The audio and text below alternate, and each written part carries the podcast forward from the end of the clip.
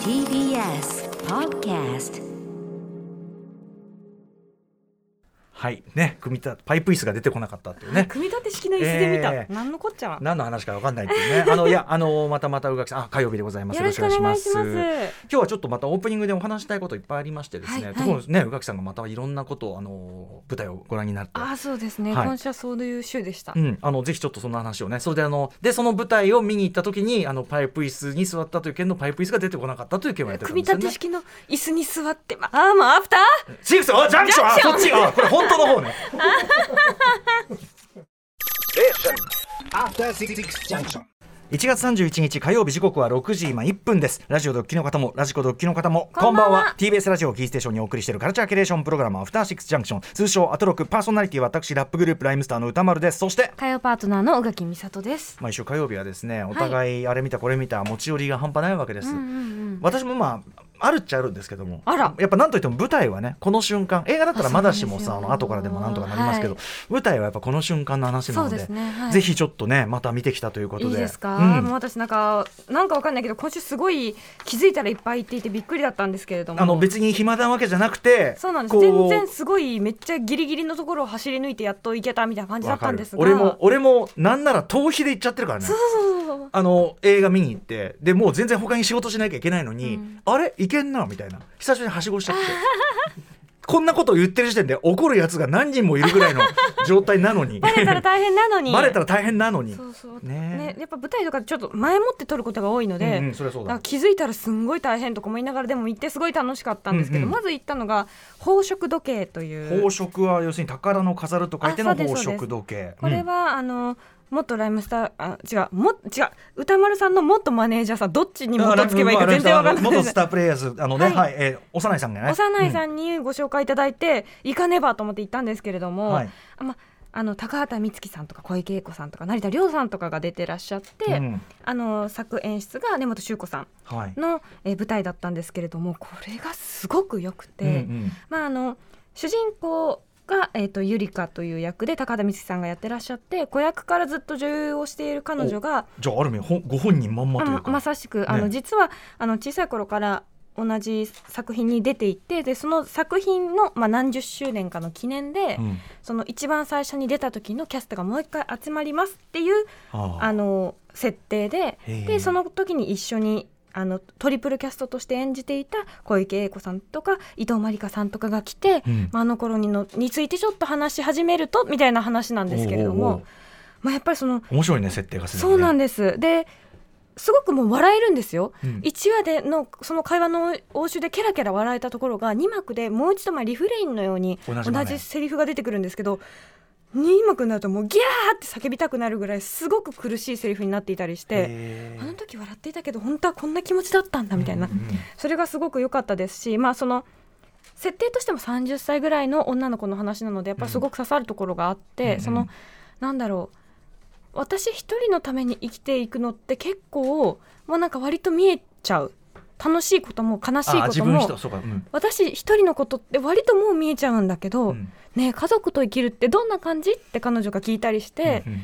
ていう感じとかもすごくぐさぐさぐさ、まあ、刺さるものがあったりとか一方あのその中でそのじゃあ人を愛するってどういうことなの？っていう、まあ、命題みたいなものがすごくあって、うんあなたのことが好きだから本当はここまで踏み込みたいけどでもその踏み込みって相手は全然欲してない。それは相手を思うゆえの愛ではないのかも。みたいな。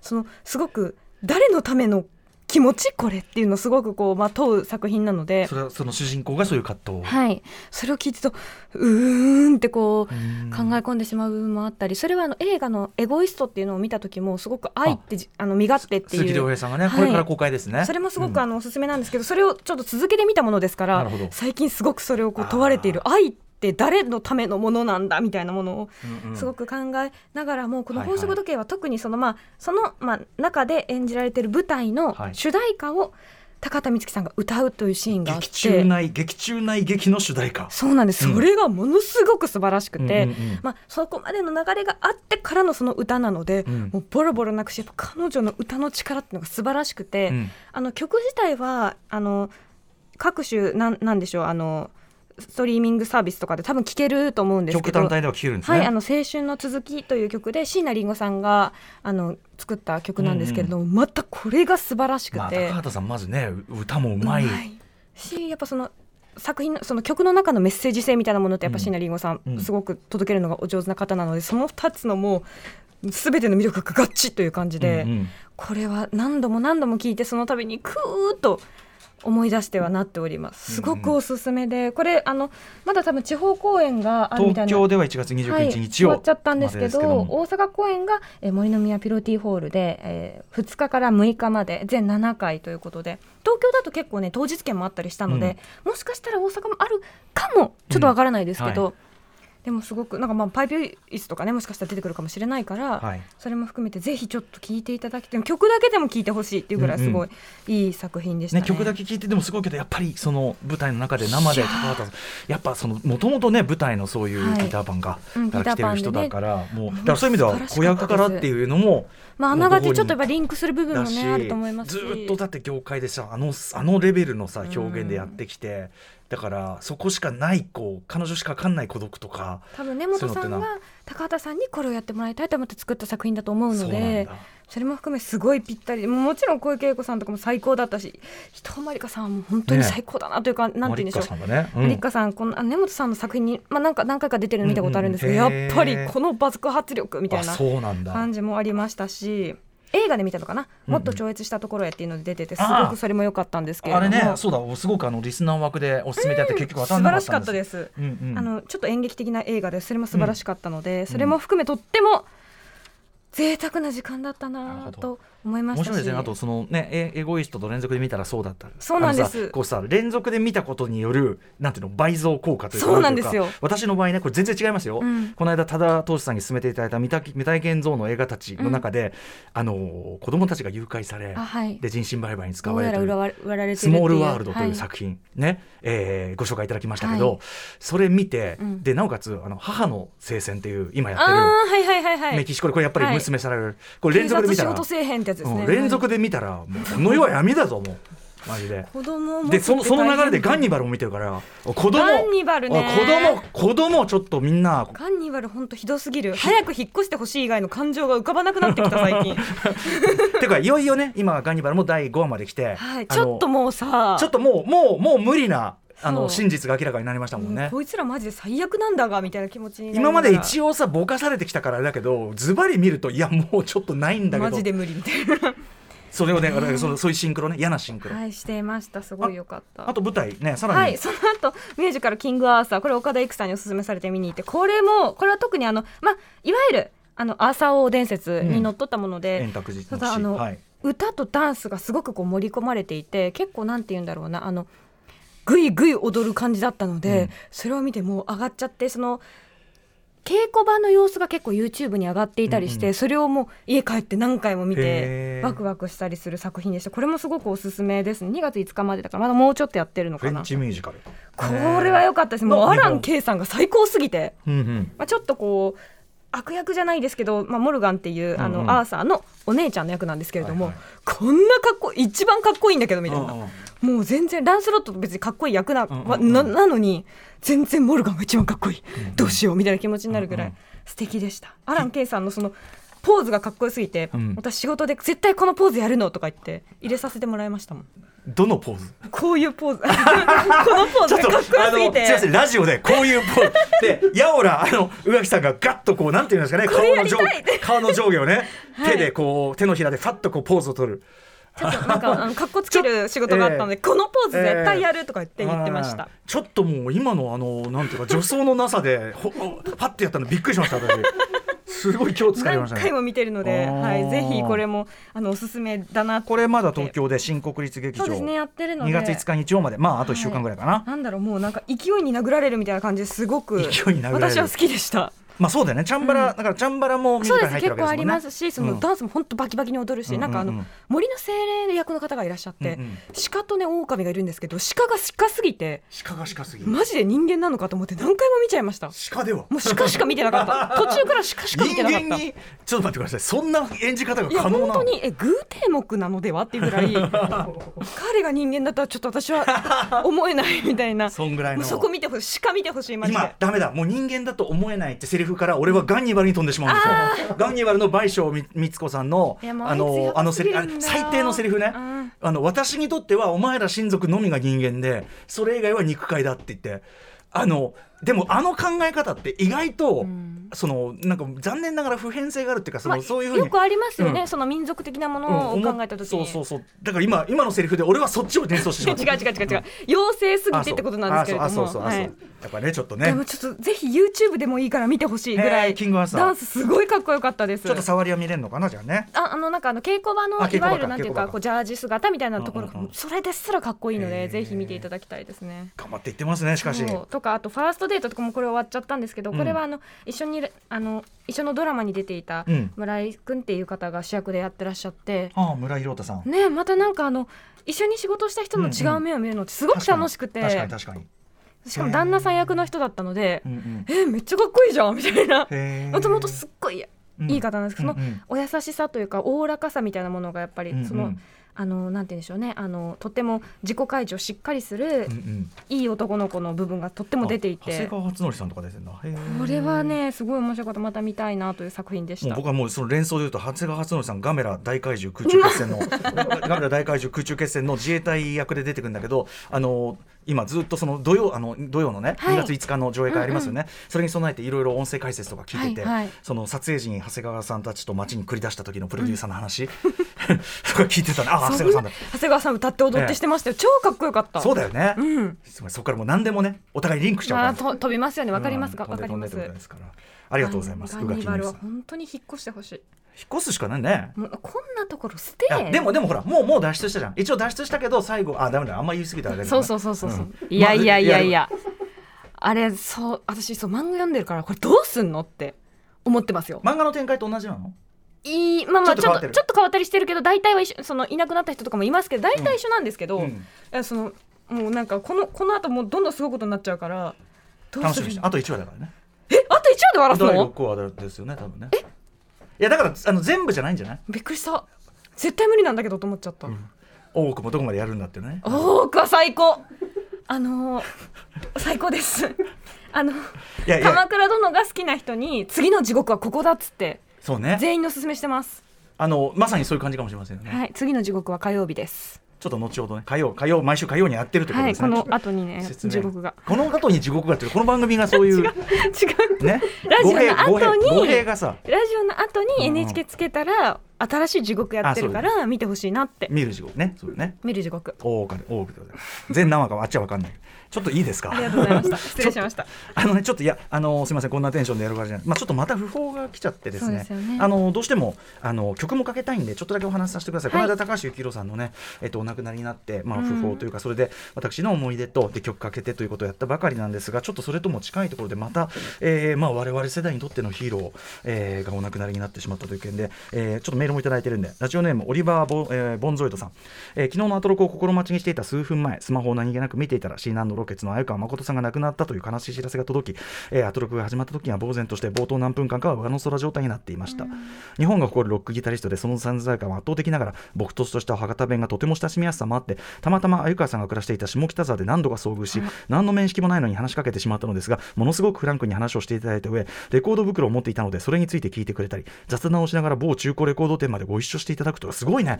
ファンにとってはたまらない時間を経験させていただきその思い出の中の鮎川さんの温かさが頭の中でぐるぐると巡っております、えー先に天国に行っていたあ愛妻の椎名さんの元へ行けたのかと思えば悲しみも少しは和らぐかなと無理やり納得させようとしてますがやはりショックが大きく悲しい。亡くなったことを聞いて大好きな音楽家はあまたいれど、えーロックの人の中では一番好きな人だったのとだと気づかされました、どうか安らかにという。オリバーさん素晴らしい思い出ですねこれね。えっ、と前川誠さんそうですね。あの奥様の、えー、椎名さんと一緒にシーナロケッツ、えー、1970年代末からずっともうずっと途切れなく活動されてて、うん、えー、まあ、私がここでねちょっと説明しきれるようなキャリアじゃないんだけどあの福岡のフェスで、えっと、サンセットで本当にあの海沿い海辺沿いの、えー、サンセットフェスティバルというのに我々いつも出させていただいて、はい、そこでいつもご一緒して、うん、はい。まあもともと福岡のグループですから。でまあ相川さんそんなに林込んだとかじゃないけど、まあ、ご挨拶したりとかちょっとだけこうなんていうかな、まあ、その結構ね出演者同士こうなんていうの海の家が控室で、うん、出演者同士結構ざっくばらんにこうなんかいる感じ。そうそうそう。でやっぱりもうまさに織場さんおっしゃる通り、うん、もう鮎川さんはあのまんまの鮎川誠さんで、うん、本当にフラットに接してくださる。うん、ライフスタイルええよみたいな感じの。だからあのー、なんかね、そこまで僕はその親しくさせていただいたあれじゃないんで偉そうには言えないですけどオリバーさんのこの感じすごく分かりますし、あのー、そうですね。でも本当にあまりにも早いというか、えっと、74歳でお亡くなりになってしまったということで、うん、ちょっと昨日もあの実はライムスターでスタジオに入りながら、マミー D とも俺らの世代のそのヒーローが次々とこんなに立て続けにね、はい、亡くなってしまってなんかすごく寂しいしなんかやっぱ僕はぽぽっかりってこの感じかな。あ、うん、ずっといてくれると思ってたみたいな。特にねあの鮎川さんなんかそういう感じありますよね。ずっと佇まい変わんないし。うんそうなんですよね。ということで、ちょっとぜひですね、えっと、ここでシーナロケッツの曲をかけたいと思います。えー、いろんな曲ね、えっと、レモンティーとかいろんな曲、えー、You Made Dream とかいろいろかけてね、曲あると思いますけども、私はこれを選びました。1979年、セカンドアルバム、真空パック。これ、あの、YMO メンバー、えー、全面サポートアルバムでございまして、えー、特に私選んだ曲は、えー、クリス・モスデルさん作詞、そして、えー、作曲は高橋幸宏さんということで、うん、まあ、まさに YMO シフト、まあ、亡くなった幸宏さんの曲でもあって、まあ、いわゆるこう、YMO レゲエと私ね、言ってますけど、その当時の70年代後半から80年代かけてあの YMO メンバーがやったレゲエとかダブっぽい曲のまたこれは一つめちゃくちゃかっこいい曲とも言えるんじゃないでしょうか、うん、シーナロケッツでお聴きください「レディオジャンク」はい、えー、シーナロケッツで、レディオジャンク。まあ、あの、当時のクラッシュとかのね、ちょっとレゲエ混ぜる感じ。まあ、ニューウェーブテイストとも言えるのかな、うん、この真空パック。アルバム全体めちゃくちゃかっこいいんで、えー、すごく聴いてましたけども。ということで、ちょっとまたお会いね、福岡のサンセットもなかなかコロナであの開いちゃったんで、お会いできないままというのも残念なことでございますし、えー、いやなんていうかこういなくなっていつまでもいると思うなじゃないけどな。なんとなくずっといると思っちゃう、うん、そうなんですよね。はいでも本当にあのめちゃくちゃかっこいいこういう大人がいるゆきさんもそうですけど、うん、えー、横川さんとか椎名さんとかみたいなかっこいい大人が変わらずかっこいいまんまっていうのがいかに我々こう、まあ、中学の時から聞いててどれだけこう励みにというかですね、大人に年取るのが全然嫌じゃないのはやっぱ皆さんがたからだし、うんうん、はい。あの背中を見るということはねまだ続いているというかね感じでございます、えー、本当にお疲れ様でございました、えー、ご冥福をお祈りいたします。相川誠さん訃報と曲をかけさせていただきました、うん、ということで、えー、本日いっぱい曲がかかる番組でございます、はい、カルチャークリエーションプログラムアフターシックスジャンクションメニュー紹介いってみましょう。今夜の6時台8時台はこちらの特別企画です。今年も来たマブロン年間ベスト特集2022、うんはいこちら昨年度2021年の、えーと、ベスト曲佐々木久さんフィーチャリングトンチキサキナさんコインドロケットランチャーにのけてお送りします。ということで私が雑誌ブブカで22年23年にわたり連載しているアイドルソングアイドル的ソングもね、えー、辞表になってます、えー、マブロンでございます、えー、私がまあ月に5曲とか10曲選んでるわけですけどもそこからさらにベスト。今年は15で収まらず20やってしまいました。ね。えー、お上気が悪いという。で、まあ、その20曲をまあ6時台この後カルチャートークの時間も使って、えー、8時台の特集も、えー、並べてお送りする。だから6時半台は、えー、と20位から時間によって15位か16位まで、はい、そして8時台は時間によって15位からか1位もしくは14位から1位。ちょっと時間見ながらいきたいと思います、ね、できる限りこうどんどんね1位までちゃんと。ええおかけしたい。1, 位はできればフルとかでいきたいんでねできるだけ時間調整気をつけながらいきたいと思います、うんうん、ということでゲストはスタジオにお越しいただくのは久しぶりです。薬屋消防の森田修一さん。こんなにでかいかっていうね。ね私画面じゃないの久しぶりなのですごく楽しみです、ね、はい森田君僕もあの2年ぶりとかなんでね、うん、そして7時から日帰りでライブや DJ プレイをお送りする音楽コーナーライブダイレクト今夜のアーティストはこちらです日本全国のクラブやフェス国内プロバスケットリーグバスケットボールリーグ、え B リーグでのアリーナ DJ としても活躍されてます。DJ セクヤマさんが登場。今日は久々にスマップミックス。まあちょっと今日あのこのタイミングにね、うん、もちろん中井さん復活記念というのもありますしね。ね、えー、会期祝いも含めてあそして今日大事な日というかね、はい、今日この日ということで、えー、セクヤマさんのスマップミックスをお送りします。そして7時40分頃からの新概念提唱型投稿コーナーはあなたの心に残る褒め言葉を紹介するマイスイート褒め。こんなに嬉しいことはないさあ番組では皆様からのリアルタイムの感想や質問お待ちしています。アドレスは歌丸アットマーク tbs.co.jp 歌丸アットマーク tbs.co.jp です。えー各種 SNS もぜひフォローしてください。そして各配信プラットフォームのポッドキャストで過去の放送もぜひあのチェックしてみてください、はい、それではアフターシックスジャンクション。行ってみよう。After Six Junction. はいということでございまして、えー、もうオープニングもねあの盛りだくさんでいろいろやってますけど、私もいろいろあのそういえば大奥がねあのーご覧になったんですもんね。もう最高ですよ、うん。今のところ最新まで。今日4最近行話かな。けましたかようやくね、うん、でちなみに、えー、とじゃあ大奥ニュースといたしますとですね、えー現在放送中のドラマ「大奥」の原作ファンが登場する特別番番組「私の大奥語り」が2月5日に NHK 総合で放送されるですって。楽しみ。はい。うん。えー男女の役割が逆転した江戸時代を吉永文が得た大奥ね皆さんね。特別番組には、えー、と吉宗を演じる富永愛さんはい杉下を演じる風間俊介さん、脚本を担当した森下、えー、よしこさん、えー、書評家の翻訳家の大森のぞみさんが登場し、っていうまあちょっとアトロク的なじゃないですけど。アトロクじゃないですか、か、これもはや、うん。はいはいはい。聞いてたんちゃう？も2しか月5したら。日日曜ですから皆さん録画してください。あのあそうですね。映画祭あるから。そうなんですよ私もねじゃあちょっと録画しとこう。私先ほど土曜と言ってしまいましたが私今もうあの予習に皆さんトークショー用の予習にそうですよね。はい。ガメラのあの音声解説2種類あるんですけど、うん。ブルーレイに入ってるやつが、はい。もう2周してますんで私。あら。ええ、メモ取りながらやりましたから。でですね、もう一つちょっとね、えー私どもライムスターに関するニュースといたしまして、ラジオネームにゃおにゃおさんです。えーつい先ほどオンエアされたナックファイブエネクルプレゼンツ毎日ザキヤマこちらの番組ですね。えーゲスト出演されたマミー D さん、私の相棒のラッパーでございます。マミー D さんにザキヤマさんから宇多丸さんの良いとこはどこですか？というね。すごいそう すごい問いやな、えーザキヤマさん非常にこうデリカシーのない、そう。ねえーストレートな問いに対して本質的に優しい人です、とものすごく恥ずかしそうに D さんが答えておりまやしただ何それ聞きたい。ライムスターは優しさでできているんですね、最高ですということでございます。これね、あのつ私どもね、えっと、おさお知らせしましたが、本日1月30日、げえー昨日か、昨日から、1月30日月曜から2月2日、木曜日の午後5時50分から6時まで、20分間の番組なんですけど、えーエネクルプレゼンツ毎日ザキヤマナックファイブの番組に、マミー D さんが登場し、ザキヤマさんにとあるお願いをするという、もうこれもこれも発表、あれですかね、番組をまだダメダメって。まだ、まだしてないんだ。あ NG ってそれあ、そうですか、まだその本質のところ行ってないですね。とあるとあるお願いを。お願いしに行ってそうなんですよ。マミー D さんが。ねザキヤマさん。まあ我々あのーまあザキヤマさんこうやってブレイクする前から、まあ、ヒップホップすごいお好きで、はい。あの有田さんと一緒にですね、うんうん。とある打ち上げなんかって来てる時からのまあお付き合いではあるんですがへここに来てちょっとね我々からの正式オファーということで、なんだろう楽しみ。一体何がオファーなのかこれは後ほど発表になるということでございます。あこの番組ではない的ですよ。に優しい歌丸さん。それはそう本質。After Six Junction.